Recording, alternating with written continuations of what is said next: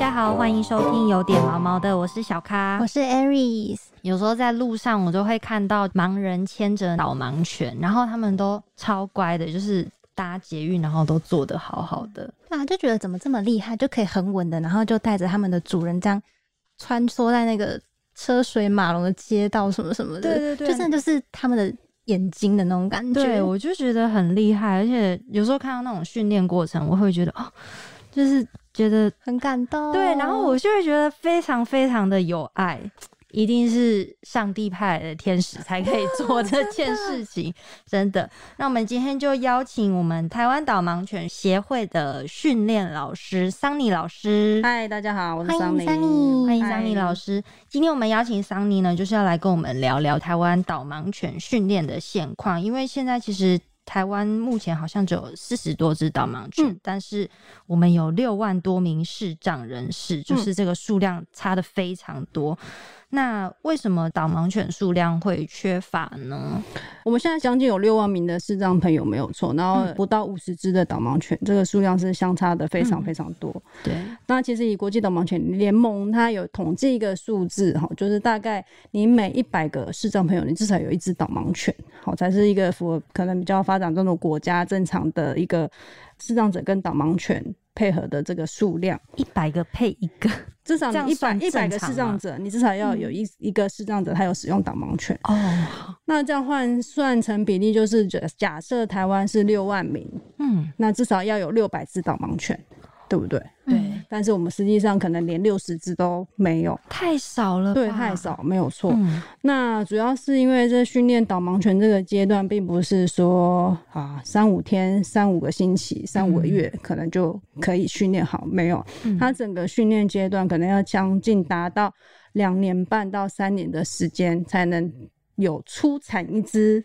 可以去服务的导盲犬。嗯，很久哎、没错，三年，对，对。至少它整个训练非常的扎实，嗯，所以它至少要两年半到三年的时间，才有一只待业的导盲犬可以让视障者去使用。三年之后，这只狗狗如果去服务，嗯。它其实也不是说可以服务二十年或三十年啦、对狗狗的寿命没有那么长，嗯，所以基本上它十岁之前要退休。假设它三岁去服务，那顶多就是六年或七年的时间，嗯，狗就要退下来了。哦，好，狗就要退下来，所以在导盲犬服务的状况下面，它不是一个永续可以一直一直用的下去。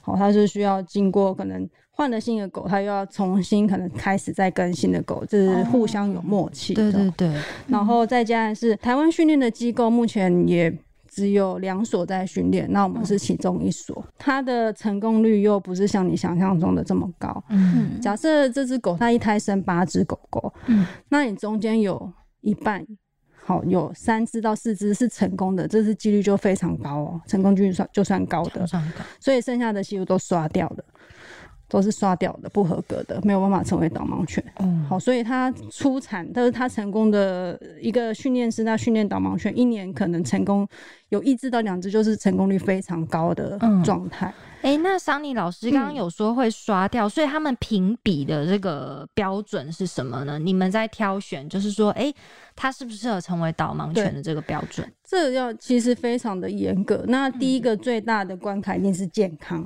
对，嗯，好，健康绝对是我们所要把关的一个最重要的因素。嗯好，那它会有一些属于导盲犬我们比较重视的，比不并不是说其他不重视，但是它有一些在工作技能上需要去常常使用的，就是比如说眼睛，嗯，比比如说要走路，哦，好要走路，关节。嗯，所以有一些在导盲犬上面，我们会有一些着重的分数，它要能达到，哦好要合格，好，那他就可以正式成为学徒哦，嗯就是要进来老师这边上课。嗯，那没有达到标准，或者是可能眼睛有一些状况，关关节有一些状况，它还是健康哦，它还是健康。但是对于导盲犬所要的高分数要求来说，它是没有办法的，它可能就比较不适合去做导盲犬的工作，那它就会就会第一关就会被先刷掉。那接下来你进入老师这边评估的话，前期评估，然后开始做初期的训练，然后到大概中期、后期，我们老师大概就可以确定说你这只狗适不适合嗯，再继续走下去了。如何去评估？比如说，这个工作就是希望狗狗喜欢走路嘛，嗯，那有的狗就是哦，我不喜欢走路，我懒懒的比较不想宅比较要懒的上狗。班，对，好，或者是在走路这个过程中，你要很专心走路，你不能哦，有人找我哎，那我过去一下，嗯哎、那边地的那个草好像很好闻，那我去闻一下好了。哦，那边有人找我打招呼，哎，那我就去过去跟他打招呼一下。嗯如果他一直很没有办法专心在走路这件事情上，一直常常分心受影响，或很爱闻东西，很爱捡东西，或者是看到狗之后就哦暴冲出去，嗯。然后有各式各样的原因会造成这个导盲犬它其实不太适合做这个职业，那它可能就会转职。或者是可能就会还有另一个选择，就是可能退休，就是让它去专心做快乐的宠物犬，走他自己的对，走路它适合的路，转换跑道，嗯。对啊，因为导盲犬它一定是打从心里，它喜欢跟人走路，这是骗不了人的啦，嗯对，没有办法骗人的，所以它有这个特质，他才有办法再继续后面的训练啊，一直到跟视障者一起生活。哦，那我觉得好难哦。他又要健康哦，因为健康就会已经要刷掉一批了，然后再来是他要爱走，爱走要稳定，不能爆冲没。错，当然啦，嗯然后这些都标准算很是高。对。都是嗯宠物会有的，嗯对，又会暴冲，又不喜欢走路。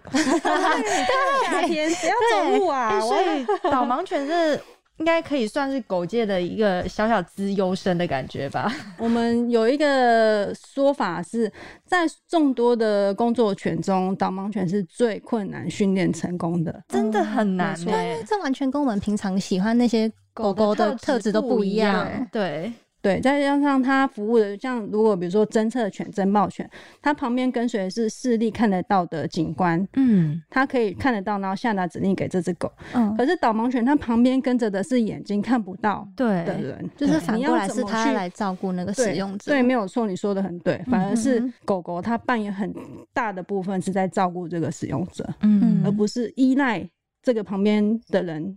就是哎、诶你现在去闻东西哦，你现在去捡东西哦，你现在去去找爆裂物，不是不是。所以它导盲犬很大的部分就是像你说的，好是在。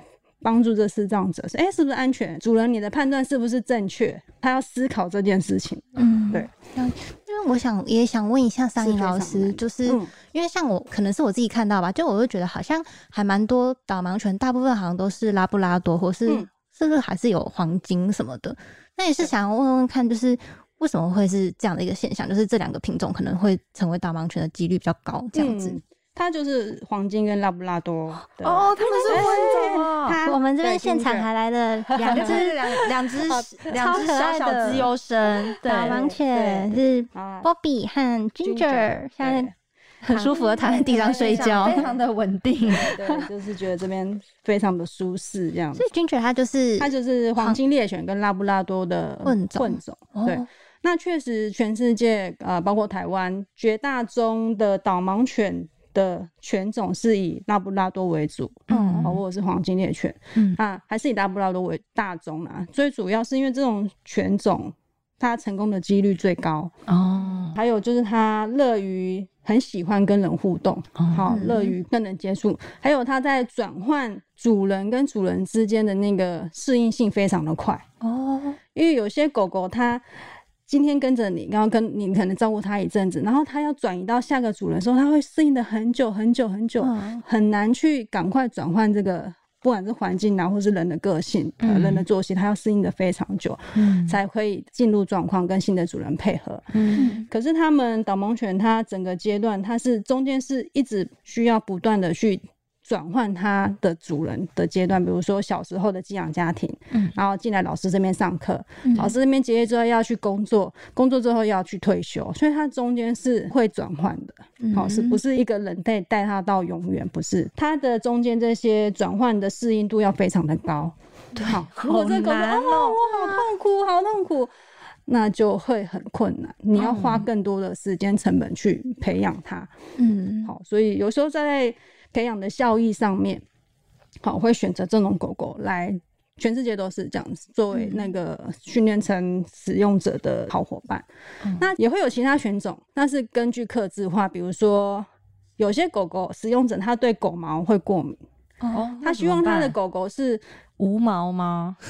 至少不要这么长，至少你掉毛的状况是很少的，不要那怎么办长毛。呃，长毛一定掉毛的啊、对对对，就那怎么办？不能长。那你就不能黄金又长毛啊，拉布拉多有时候也会掉毛，对啊那怎么办？有一些像国外，它就会设计那个叫做贵宾犬卷卷毛不是抱在不是 toy 的，我知道是很标高大标标准的会贵宾到我的腰。腰际或大腿很高，嗯就是哦标准型。原本它的型就是这样子，对对只是后面人把它培育成小型的。所以那种犬种，它的毛就卷卷卷卷卷卷的，然后它比较不会掉毛。哦，所以有时候会依照视障者的需求去刻字化，帮他训练一个适合他使用的狗狗。哦，嗯了解。桑尼，那台湾有贵宾犬？对目前没有，没有，因为还没看到，比较难看到虽啦啦然是。说为了视障者特殊化去学，可那个成本非常的高，哎，那这个成本是视障者要自己出吗？训练的这个成本都不会是视障朋友出，都是所培育的协协会会他们去去吸收。哦，对，所以你们真的 太有爱了。对，所以它基本款好，基本款还有进阶款的，基本款可能一只就要大概八十到一百万你说训练全训练到完成，到他可以工作。基本款哦，就是拉布拉多这样。那你特别的培育款，那就更不用算了。哇，那你们真的是很高成本的在 服务欸，而且老师也需要薪水啊，是然后是协会也需要运作，对哇，这嗯，对种种的开销。对，所以都是很依靠大众的帮忙在哦这一块，真的大家帮了很多很多的忙，对，对才可以让我们做这样子服务的事业，这样。嗯，好辛苦，嗯，那想请问三，你，刚刚有提到，就是导盲犬其实在一生中会经历过很多嗯不同的阶段，嗯那可不可以帮我们稍微简单的介绍一下这个导盲犬的这个一生的对这个训练嗯。的过程是什么样呢？好，他们其实，在导盲犬出生的时候，在两个月之前是在狗妈妈身边哦。哦，同才的学习呀、或者吸吮母奶都可以增加它原本的呃抵抗力，有那些，嗯。所以在两个月之前跟他的同才打闹啊，或的一些游戏都是可以帮助他，可能后面生活可能可以更加稳健或自信，这都可以从小时候开始培养起来。然后两个月之后，他就会离开狗妈妈身边，到人类的家庭去生活，那就属于寄养家庭阶段。嗯好，人类的爸爸妈妈会带着这些小 puppy 去啊适应所有人类你会去的环境，嗯我们就所谓社会化的训练。嗯嗯，好，所以有些宠物，你就说，哎、呀，每次带出来就是哦，很吵啊，很 crazy 很焦虑啊，乱嗯大小便、乱尿尿，有时候会归咎于在于社会化不足好，非常不嗯足。那导盲犬的社会化的状况一定要非常的扎实，好，它不能风吹草风吹草动就受到惊吓，嗯它不能天气很热我就不走路，不能下大雨我就不出门，它这都是不行的。嗯好，所以不是只有环境的变化，还有气候，还有可能一些震动啊，好，你没想到的震动，或者是一些啊奇装异服啊、怪怪的呃摆设啊，它其实都要让他尽量去经验这些，他就会越来越稳定。就是，哎呀，我以前小时候都经历过这些啊，这哪有什么有什么好害怕的？就是不怕大风大 没错浪，没错，嗯好、放鞭炮啊，就哦就鞭炮就走了这样子，这超哦难鞭炮的鞭炮就是嗯很多小狗的 什么？对对对，就是哦，天要塌了之类的。对对对他们不会说哦，鞭炮好就走，就走他的路。那第二个阶段是从寄养家庭那边，呃，他在寄呃寄养家庭阶段的话，从两个月到一岁或一岁半，其实也蛮长久的哦，对在寄养家庭的阶段。那这个阶段。到达之后，就进入第二个阶段，就是现在他们这两只的阶段，就是引导的训练。嗯老师这时候要教他的东西是如何安全的带视障者走路，你要怎么停下来，你要怎么去闪避危险，你要怎么去判断现在主人下的指令，你可以去执行吗？现在要执行吗？如果红灯的时候，你主人叫你走，你要不要走？好好好低特哦，主人就是叫你走哦，嗯你要走吗？这个要怎么训练呢？很难，对不对？这要训练，对，没有错。所以太厉害了吧！对，好，你就说这个这个这个他又看不懂红绿灯，那他、他他现在要怎么办？没错，这要透过训练的。哎，老师，那嗯想问一下，因为刚刚我们前面有聊到说，呃，其实这个等红绿灯是要由视障者来判断，没错，，对。然后老师刚刚有说是要听车，视障者要听分辨这个车流的声音，然后去嗯判断现在是红灯或绿灯。对，那假如说视障者判断错误的话，这时候狗狗要对，怎么办呢？就会抵抗命令，它哦永远不会走。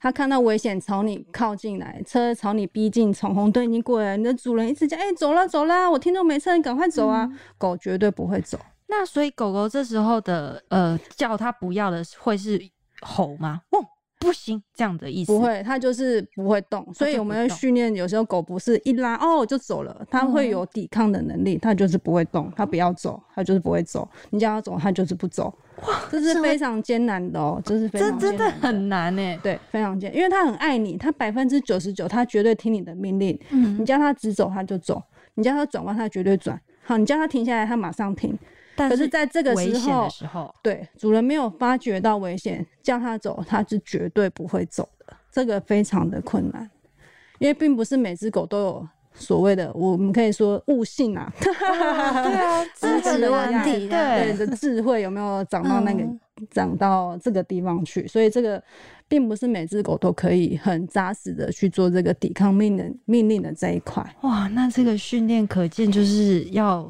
非常的久。没错，我现在真的鸡皮疙瘩，我就觉得怎么可以 怎么可以训练成这样，也太厉害了有没有吧？很厉害？真的很厉害。老师真的拜你为 还好还好，太厉害了，好啦，一个人收你们大概两万五就好了，好不好 开玩笑，老师太厉害了。对，这个所以嗯。引导的引导的内容还有比较具体的内容还有哪些啊？对，呃，比如说最简单叫直走嘛，嗯，直走，然后停下来，左转啊，右转，然后转弯又分很多转哦。对哦停下来转或行进间转弯，或者是遇到障碍怎么转。哦好、，那在每个路口要停哦，啊，路口都很明显的让你知道是路口嘛，啊，有巷子啊，巷子你要不要停？那停车场出入口也有车子出来，要不要停？好，所以停的地方就要分很多的地方，光停啊，哈，认路口就可以玩很久。哇这很像在考驾照。然后对，然后中间在走路的时候，你也会遇到障碍嘛？对障碍不是只有固定长在那边，让你哦看到我就闪。现在障碍很多，就各式各样会移动的，好、你也要会闪很。多。好那最近新出产的就是很多刷手机的人，哦，滑手机没在看，多，对市场的人也是蛮困扰的，然后都没在看咯，都一直在看手机。所以老师也要与时俱进。对，我们这其实都要一直更新，要一直嗯。滚动式的检讨。对滚就是动式哦现在调整。人现在大家都没有在看路了哈，啊，我们就啊要开始要好，对就是导盲犬要闪更注意。导盲犬要会闪滑手机的人。他们就是，在那边哦，在街道里面、嗯。哦穿梭自如，对，穿梭自如这样子，好厉害所以哦！我觉得真的是太厉害了。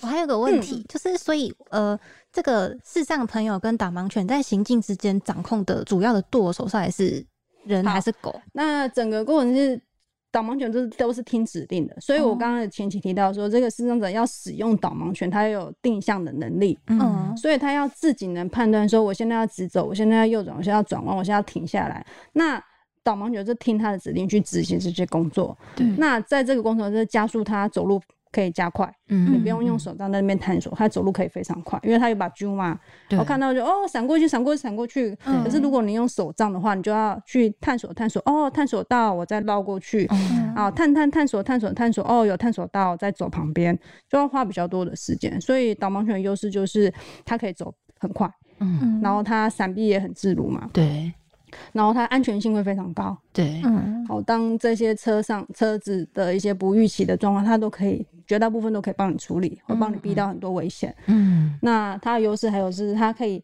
陪它的主人。好陪伴，心灵的陪伴，我觉得这蛮重要的啦。对好，能帮他交到很多的朋友。对，那那些都是使用白手杖都没有办法去达到的东西。你不能说哦，我好快乐，因为我有一只白手杖陪着我，就就哎 嗯呃，可是会很多人说哦，我很快乐，因为我有一只导盲犬陪着我。嗯好，这是不一样的状况。对啊，那我们刚刚提到说，他们为什么可以成功，还有一个很重要的状，很重要很重要，就是他们的血统。嗯，就是你现在看到这两只狗狗，它的祖宗八代全部都是导盲犬。所以我刚刚提到的一个刻字化的卷卷毛的标准贵宾犬，它也要它的前祖前八代前，反正就是它的祖宗都要是导盲犬才可以。可是你光要留那留住那个标准犬的那个基因或它的血统，就比较要花高成本去维持住了，因为它并不是这样占我们所谓视障者市场的大宗嘛。对对好对，所以它那个属 是是属于比较高成本的部分。对，OK，嗯然后引导部分阶段完之后，它就会去上班了。嗯。好，反正人感觉就是我被去熊班啊、嗯。就是去那个视障者那边生活，就是同居生活之后就是共同训练，对，共同训练，训练人也训练狗一起有默契生活。嗯好，这是第三个阶段。那之后他达成他的使命之后，就会进入可能退休了。哦好，那那严格来说就是三个阶段。好，寄养家庭阶段、引导训练阶段跟共同训练的阶段，是嗯他们一生中三个比较重要的三大阶段。嗯，老师，那嗯想问一下，像刚刚讲了这么多，这个他们在训练，呃，跟主人一起在路上走路的时候，会遇到很多困难吗？嗯那我们一般人，假如说遇到视障者跟导盲犬，就是看到他们在呃走路的时候，呃，一般人应该要避免什么样的举动，才不会打扰到他们呢？对，我们现在其实大家都蛮有一个观念，就是不要三不一问。好，嗯应该就是不要喂食它，不要干扰它，不要拒绝它，然后你可以主动帮忙。那现在其实大家都蛮有观念，哎、小朋友，伸个懒腰 啦。站起来搔个痒。好，那其实现在大众都非常的观念，他其实现在都蛮有素养的。其实我们这样呃这样历年看下来，大家都越来越有这个素养，嗯哦，不会去像遇到疯狂粉丝一样啊，冲过去他们就好可爱。只能在心里这样叫。对 对，现在大家都是在心里面，或者是你可以看到那个他们的眼神，就是充满着，马上眼睛亮起来，这样。但是他们就是表现的很正常，就是。我就心里就是哦，辛苦你们，你们很棒，这样子。嗯你就可以看到出路人雀跃的眼光，好，但是他们知道说不要去干扰他，嗯嗯那路人要怎么判断呢？他现在在工作的状态？他们可能你们可能一般人没有办法判断，对对，所以一定绝对要问他旁边，不管是他的训练老师、训练的寄养家庭，或是他的工作中的视障的嗯使用者，绝对要先问一下，哎、先生。先生，不好意思，哦，我我方便认识一下你的导盲犬嘛？好，那我觉得你有客气的去询问他之后，他就会哦，现可以啊，我现在方便，可以摸摸它，它叫什么名字，或者说，哎、不好意思，我现在可能不方便，然后怎么样？他会告诉你说现在的状况，你适不适合跟他跟他去接触这样子。嗯嗯对，那我们可以来认识一下。那你在路上看到导盲犬，怎么样才知道它是导盲犬，对不对？我应该只会看他，如果牵着他的那个人是盲人，我就会直接直接看主人这样。然后盲人牵着狗就 应该是导盲犬吧，然后就是压抑住内心的那个雀跃，然后赶快拿出手机偷拍这样。啊有时候视障者也会牵着宠物犬，它也不一定是导盲犬。哦，真的吗？当然哦了，好他有时不好意思不好意思候你所谓的视障者，他并不是全部看不见哦，他有时候是有残余视力，或者他有一只眼睛是可以看得到的。嗯嗯好，所以他们其实残余视力的能力非常有的非常好，你会觉得说，哎、怎么这个视障者走路这么快啊？比我还要快，对哇，可能就是参与视力蛮好的。嗯好，所以他们可以认识的话，就是像 Bobby 他身上穿的是导盲鞍，哦导盲鞍，吗？视障者他就是会配的他的导盲犬是。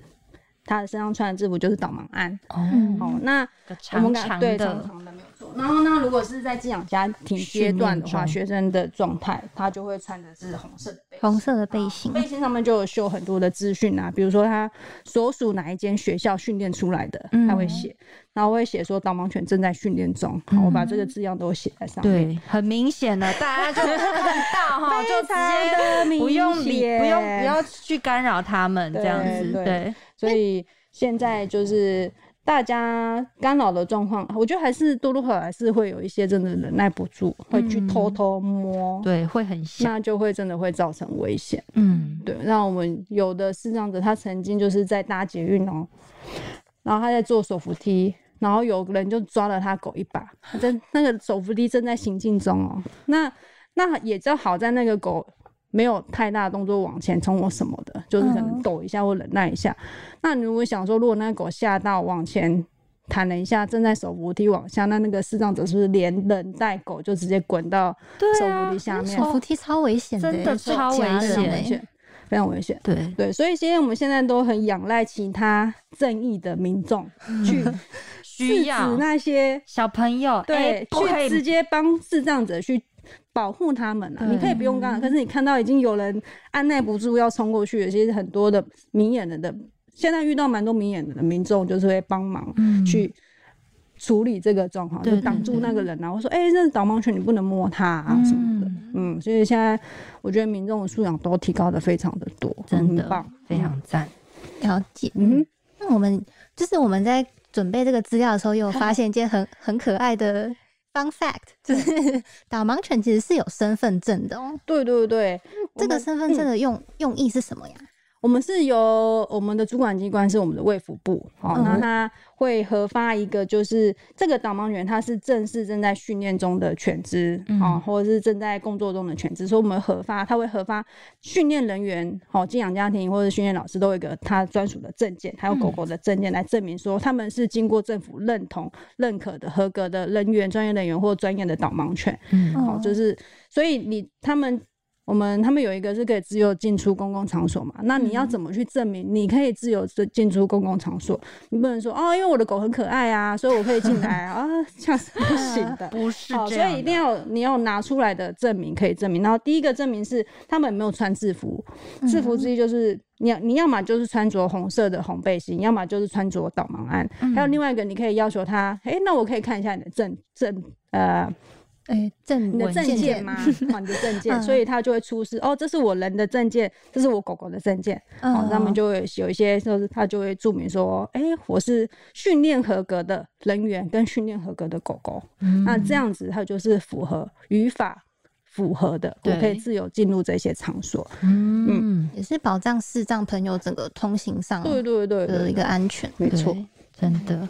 诶、那老师就是最，因为我们刚刚听到，就是其实导盲协会是需要非常多外界的协助，才可以、嗯呃一直帮助这个我们的视障者。这样对，老师那边是不是有个活动要跟大家宣传一下呢？对，我们嗯有一个，我们在九月六六号到十月八号，我们在泽泽平台上有个募资的计划，嗯那叫全力加倍，嗯，然后，诶、把爱化作行动这个活动，那就是你捐你捐粮，然后助我们导盲犬的培育的基金。培育的基金，呃，帮我们募资，然后帮我们呃募资做一个呃我们导盲犬训练车的这个培育的计划，这样子。嗯嗯。啊，希望大家可以多多帮忙，因为导盲犬的训练真的是需要花费很长的时间跟很大的心量的力心力跟对。资金去去把它培养出来，然后嗯让视障者有很更好的生活品质。对，那捐款的话是有送口罩吗？还是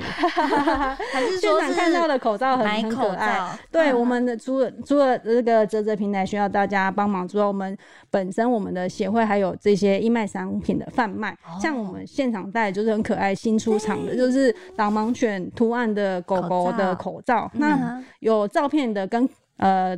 呃，颜色的颜色渐层颜色，然后还有一些图可爱图案嗯，Q 版的，，Q 版的图案。嗯，好，那口罩现在一定短期间是对都，要大家就直接。买起来了啦。对直接买起来没有错，就是很实用，或者是你送人家，我觉得也是蛮实用，都是不会不会让人家失望的产品。对，对，然后我们最近有开始二零二二的桌挂历也开始预购了。哦。那比较特别是二零二二是我们成立二十周年的一个嗯。纪念日，啊。所以是特别版，非常有意义，真的。手，对啊，这所以有些我们的铁粉就是也会用自己用一份，然后收藏一份，因为二零二二就是我对我们来说是蛮特别的一年，嗯。嗯，那就是希望大家就多多帮忙，对，对啊就是如果呃不知道如果没有办法真的身体力行去协助这些狗狗的话，就是至少我们可以出钱，然后帮助协会继续嗯培育出更棒的导盲犬，然后帮助视障者。是的，是的，对，